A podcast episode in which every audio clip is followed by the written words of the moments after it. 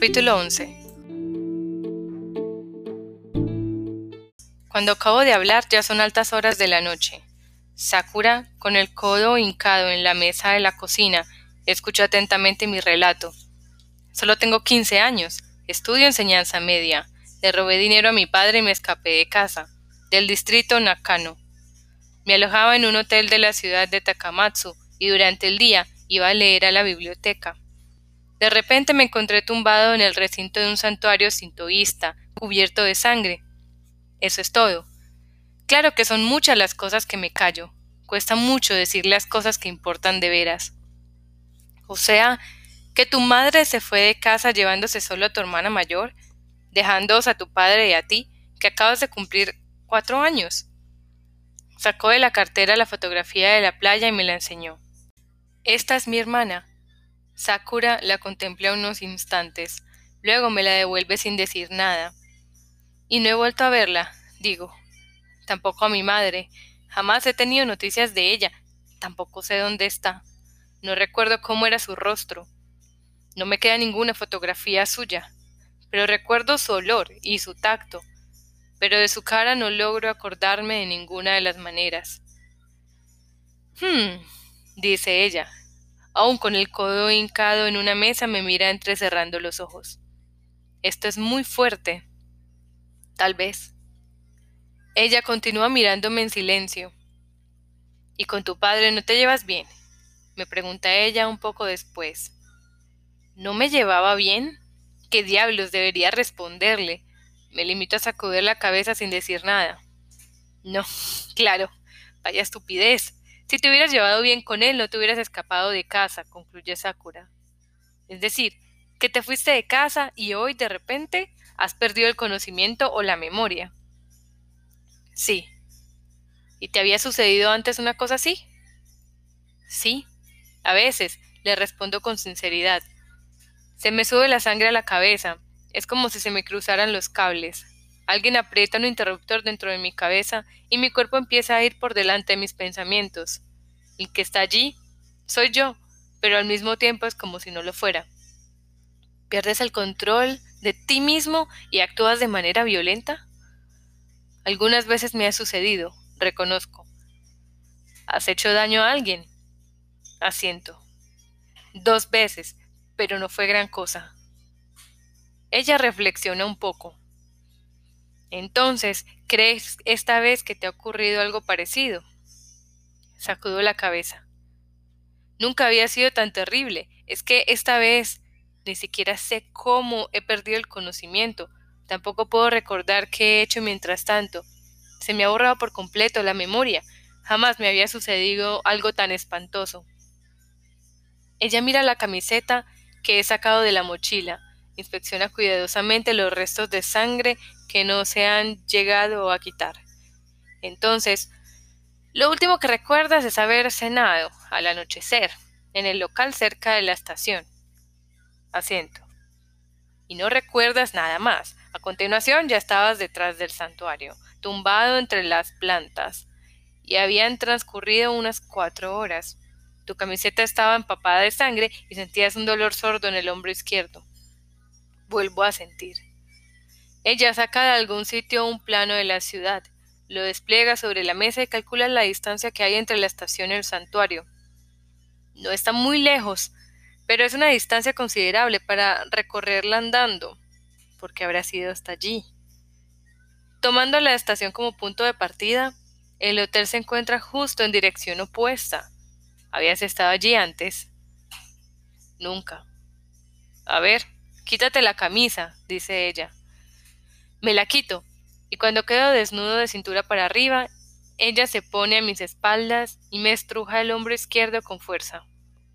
Las puntas de sus dedos me muerden la carne. Se me escapa un gemido. Sakura tiene bastante fuerza. ¿Duele? Bastante, digo. O bien chocaste con todo tu ímpetu contra algo o bien te golpearon. No lo recuerdo.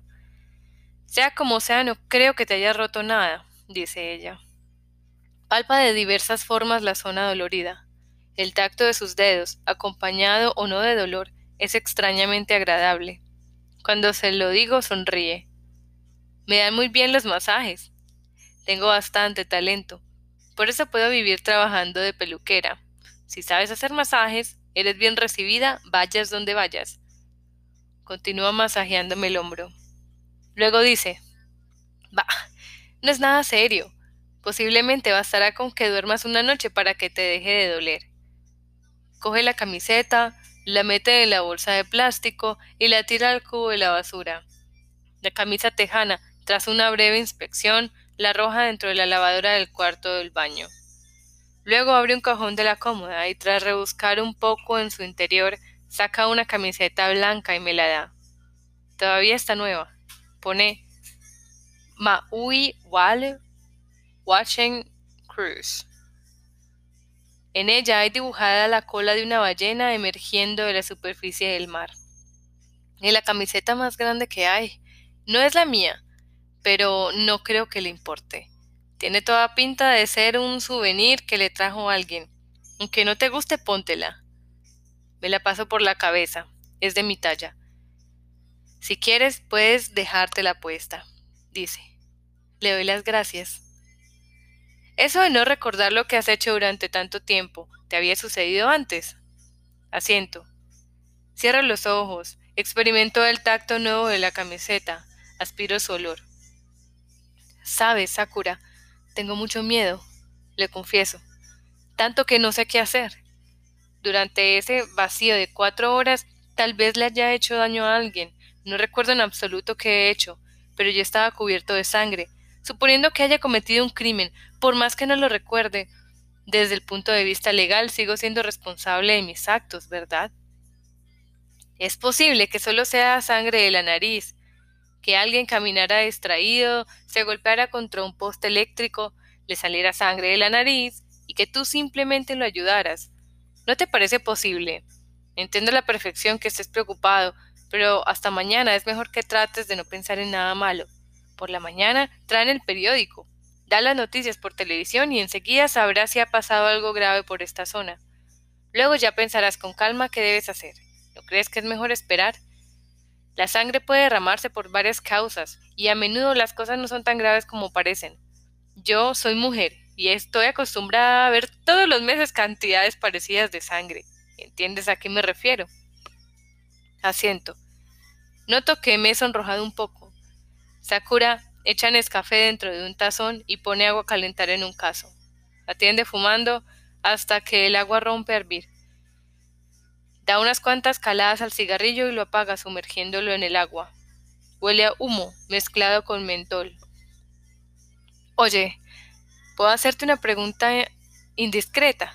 ¿Te importa? Le respondo que no. Tu hermana mayor era adoptada, ¿verdad? Es decir, que la habían adoptado antes de que tú nacieras. Sí, le digo. No sé por qué, pero mis padres adoptaron una niña. Después nací yo. Posiblemente sin buscarlo ellos. Entonces, tú eres sin duda hijo de tu madre y de tu padre. Sí, que yo sepa, digo. Y a pesar de ello, tu madre, cuando se fue de casa, no te llevó a ti consigo, sino a tu hermana, que no era hija suya, dijo Sakura. Por lo habitual, una mujer no haría eso. Permanezco en silencio. ¿A qué crees que se debió? Digo con la cabeza. No lo sé, respondo. Era una pregunta que me había hecho a mí mismo millones de veces. Y tú te sientes herido por ello, claro. ¿Me siento herido? No lo sé, pero yo, aunque me casara, no querría tener hijos, porque no tengo la menor idea de cómo debería tratarlos. Sakura dice, mi caso no es tan complicado como el tuyo. Yo jamás me llevé bien con mis padres y por ese motivo hice un montón de tonterías, así que entiendo muy bien. A pesar de todo, te diré que es mejor no tomar decisiones tajantes tan pronto, porque en este mundo no existen los absolutos. Todavía de pie ante la cocina de gas, Sakura se tomó un tazón grande y humeante de Nescafé. En el tazón hay un dibujo de Mooning. No dice nada, yo tampoco. ¿No tienes a nadie que te pueda ayudar? ¿Algún pariente, por ejemplo? Pregunta poco después. No, le digo, Por lo visto mis abuelos paternos murieron hace mucho tiempo y mi padre no tiene ni hermanos, ni hermanas, ni tíos, ni tías. Jamás he intentado comprobar si era verdad o mentira, pero como mínimo, lo que sí es cierto es que jamás hemos mantenido contacto alguno con ningún pariente, y de la familia de mi madre nunca hemos hablado, ni siquiera sé cómo se llamaba ella. Así que no tengo ni la más remota idea de si está tenía parientes. Por lo que cuentas, tu padre parece un extraterrestre, dice Sakura. Llega solo a la Tierra procedente de alguna estrella, adopta forma humana, secuestra una terrícola y te tiene a ti para reproducir su especie. Tu madre se entera y huye aterrada. Parece una película negra de ciencia ficción. No sé qué decir. Permanezco en silencio. Es solo una broma, dice, y para subrayarlo, esboza una sonrisa. En resumen, que en este mundo solo te tienes a ti mismo. Creo que sí. Ella permanece un rato apoyada en el fregadero tomándose el café. Tendría que dormir un poco, dice Sakura, como si se acordara de repente. Las agujas del reloj marcan las tres. Me levanto a las siete y media y mucho no podré dormir. Pero es mejor que de una cabezada. Es muy duro trabajar haciendo, habiendo pasado la noche en blanco. ¿Qué vas a hacer tú? Le respondo que llevo un saco de dormir y que si le parece bien puedo instalarme en un rincón de la habitación y que intentaré no molestarla. Saco de la mochila un saco de dormir plegado muy pequeño, lo extiendo y lo hincho. Ella me contempla impresionada. Pareces un Boy Scout, dice. Apaga la luz, se mete en la cama y yo dentro del saco. Cierro los ojos e intento dormir. Pero no puedo conciliar el sueño. Tras los párpados tengo impresa la imagen de la camiseta blanca manchada de sangre. Noto en la palma de la mano aquella sensación a quemado. Abro los ojos y contemplo el techo. En algún lugar rechina el suelo, en algún lugar corre agua, en algún lugar vuelve a oírse la sirena de la ambulancia. Muy lejos, pero en la oscuridad de la noche resuena de un modo extrañamente vivido. Oye, ¿no puedes dormir? Me pregunta en voz baja desde el otro lado de la oscuridad. Le respondo que no. Yo tampoco. Quizás sea porque he tomado café. Debería habérmelo pensado dos veces. Enciende la luz de la cabecera de la cama, mira la hora y vuelve a apagarla. No pienses lo que no es, dice, pero si quieres ven, dormiremos juntos. Yo tampoco puedo pegar ojo. Salgo del saco y me meto en su cama. Voy en camiseta y boxers. Ella lleva puesta un pijama de color rosa pálido. ¿Sabes? Yo tengo un novio en Tokio. No es gran cosa, pero es mi novio. O sea, que yo no hago el amor con otros hombres. Aunque no lo parezca, soy una persona muy seria con respecto a esas cosas. Chapada la antigua. Hace tiempo hice mucho el loco, pero eso se acabó. Ahora soy una persona formal. Así que no pienses cosas raras. Tú y yo somos como hermanos, ¿entiendes? De acuerdo, le digo. Ella me pasa un brazo alrededor de los hombros y me trae suavemente hacia sí. Luego me apoya la mejilla en la frente. Pobrecillo, comenta. No hace falta decir que tengo una erección, y mi pene acaba topando con su muslo. ¡Ostras! exclama ella. No tengo mala intención, me disculpo yo, pero no puedo evitarlo. Ya lo sé, dice. Es un engorro, lo sé muy bien. Eso no hay modo de pararlo. Asiento en la oscuridad. Tras pensárselo un poco, Sakura me baja los boxers, me saca el pene duro con una piedra y lo sujeta con delicadeza, como si quisiera comprobar algo. Como cuando un médico te toma el pulso. Siento el tacto de la palma de su mano liviano como un pensamiento alrededor de mi pene. ¿Cuántos años tiene ahora tu hermana? Veintiuno, digo. Seis más que yo. Sakura reflexiona unos instantes. ¿Te gustaría verla? Tal vez, le digo. ¿Tal vez? Me agarra el pene con un poco más de fuerza. ¿Qué quieres decir con tal vez? ¿O acaso no te apetece mucho verla? Es que no sabría qué decirle y además Quizás sea ella la que no quiera verme a mí. Y lo mismo por lo que respecta a mi madre. Quizá ni la una ni la otra quieran verme. Quizá ni la una ni la otra me necesiten. En primer lugar, fueron ellas las que se fueron, ¿sabes? Sin mí, pienso. Ella permanece en silencio. La mano me agarra el pene con menos fuerza. Luego aumenta la presión. Según la presión, mi pene se relaja un poco. Después arde endurecido. Tienes ganas de eyacular, ¿verdad? Tal vez. ¿Tal vez? Sí, muchas, corrijo. Ella exhala un ligero suspiro y empieza a mover la mano despacio. Es una sensación maravillosa. No se limita a moverla de arriba abajo, es algo más global. Sus dedos me tocan suavemente, con sentimiento. El pene y los testículos me palpan cada centímetro. Cierro los ojos y exhalo un profundo suspiro. No me toques. Y cuando vayas a eyacular, dímelo. No quiero que se manchen las sábanas. Es un engorro. Sí, le digo. Que soy buena, ¿verdad? Muchísimo. Ya te he dicho que tengo muy buenas manos por naturaleza. Pero esto para nada está relacionado con el sexo, ¿eh? Solo te estoy ayudando a relajarte. Hoy ha sido un día muy largo para ti, y debes de tener los nervios a flor de piel, y así no hay quien duerma, ¿entiendes? Sí. Digo, ¿puedo pedirte un favor?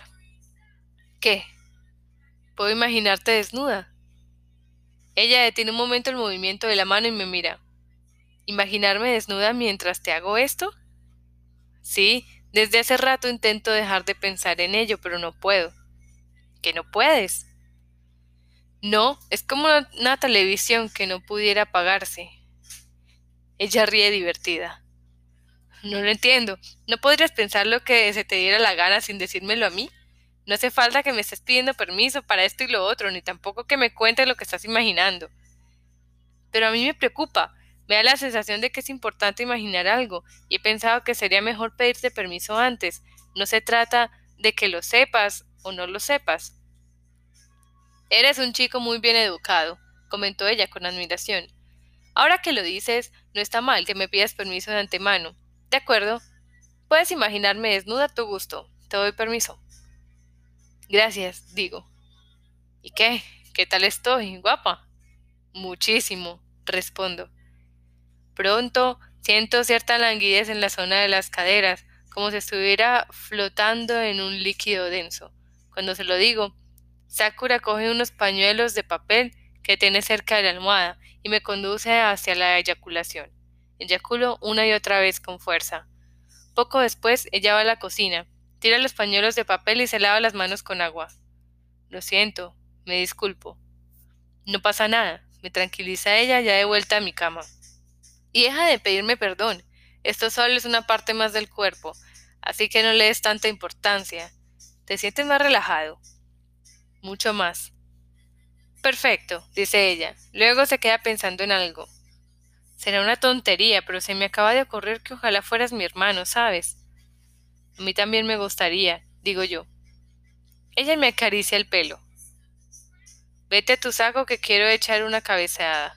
Si no estoy sola no puedo dormir bien. Además, no soportaría que antes del amanecer volviera a acosarme esa cosa tan dura. Regreso a mi saco y cierro los ojos. Esta vez logro conciliar el sueño enseguida, un sueño muy profundo. Quizás sea el sueño más profundo desde que me he ido de casa. Tengo la sensación de estar bajando despacio al centro de la Tierra en un ascensor grande y silencioso. Pronto, todas las luces se apagan y todos los sonidos también. Cuando me despierto, ella ya no está, se ha ido a trabajar. El reloj señala las nueve. El hombro ya casi no me duele, tal como Sakura me había anunciado. Encima de la mesa de la cocina está doblada la edición matutina del periódico junto con una nota, esto y la llave del piso. He visto las noticias de las siete por la tele y me he leído el periódico de cabo a cabo. En los alrededores no ha habido ningún incidente sangriento, o sea, que seguro que la sangre no tiene ninguna importancia. Qué bien, ¿no? Dentro de la nevera no encontrarás gran cosa, pero come lo que quieras.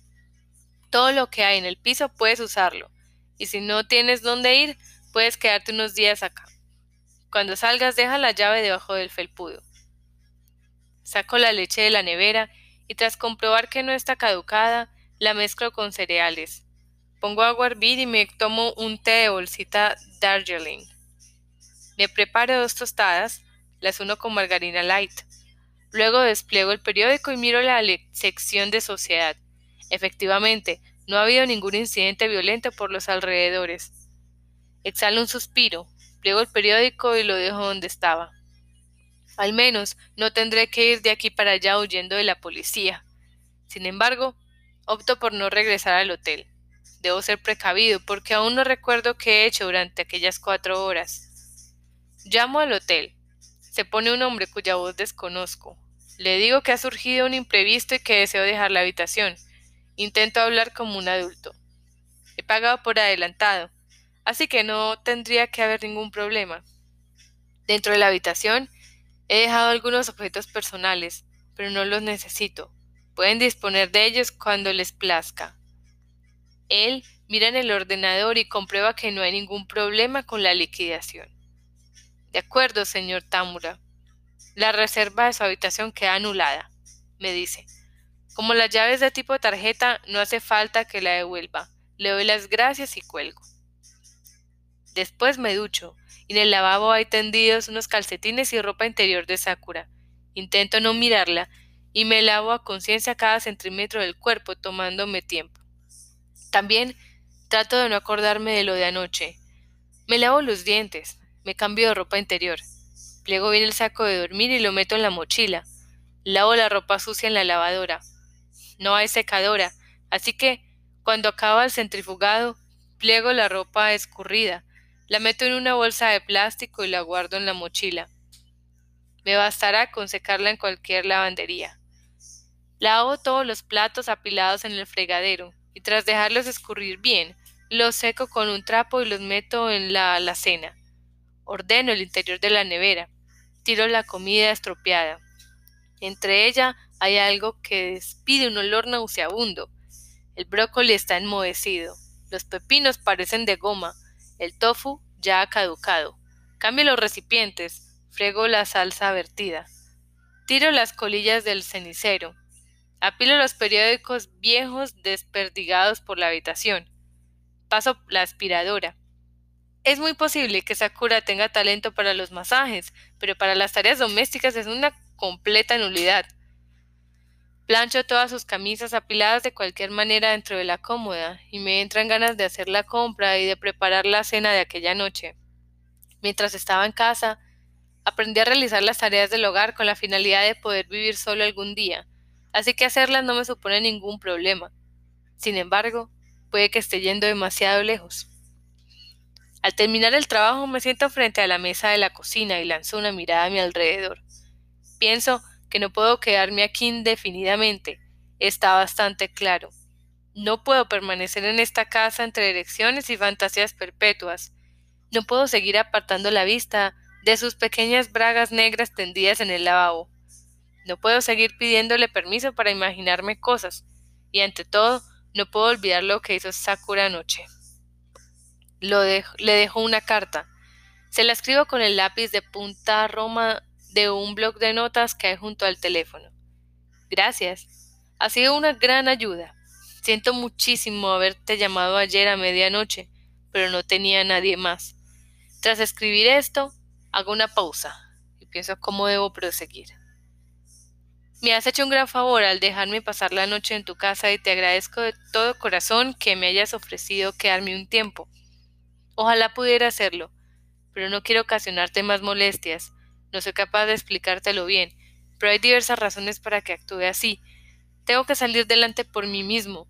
Me sentiría muy feliz si guardaras un poco de tu buena disposición para mí la próxima vez que lo necesite realmente. Hago otra pausa. Alguien del vecindario tiene puesto todo volumen un talk show matinal dirigido a amas de casa. Todos los participantes braman a voz en grito y los anuncios hacen lo posible para no quedarse atrás. Frente a la mesa ordeno mis pensamientos mientras le doy vueltas al lápiz de punta roma entre los dedos. Pero lo cierto es que no soy digno de tus atenciones. Trato de ser mejor persona, pero no lo consigo de ninguna de las maneras.